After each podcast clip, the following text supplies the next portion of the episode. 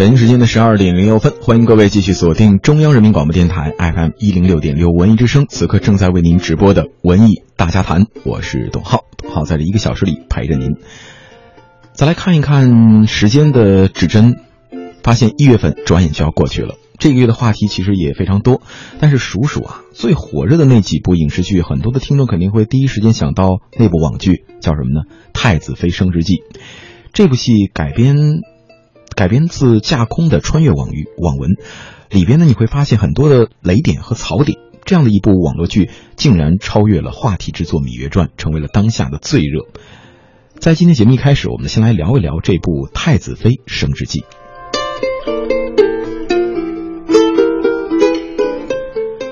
这部戏呢，在删减之后，在最近呢正式回归了。这个消息您知道吗？肯定啊，很多的同学没有来得及在太子妃下嫁之前一睹她的真容，之后呢看到，比如说网络上啊，或者身边的同事、朋友、家人都在聊，是不是很没有参与感呢？那没关系，现在呢您就可以打开网络，能立马看看。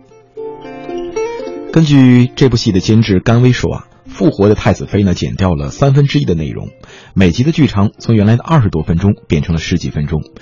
那也听说这部太子妃重新上线之后呢，很多的网友是闻讯赶去观看，每个人呢就指出了每一集都做了删减，其中呢又以二十四集和二十七集的删减最多。甘呃甘薇也说啊，回归版调整了一些不雅的词语和行为，这样做呢可能会影响到一些网友所热爱的桥段，但是只要能够再上线，就还是值得的。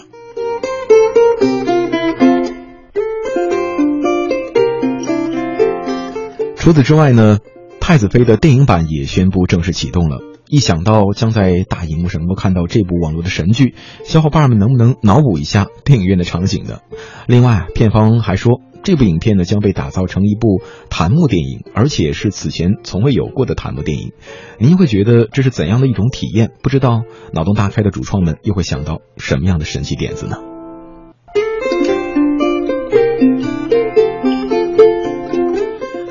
太子妃的监制甘薇解释，所谓的弹幕电影呢，并不是让网友们边看边发弹幕，这样的做法呢，其实早就有电影尝试过了。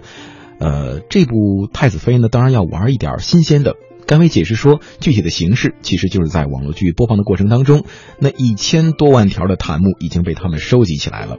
网友们呢都很有创意，他们的那些台词经过甄选，很有可能就在电影当中出现。而对于主演的阵容呢，甘薇也表示正在和网剧版的演员们协调，尽量让原班人马能够重聚一下。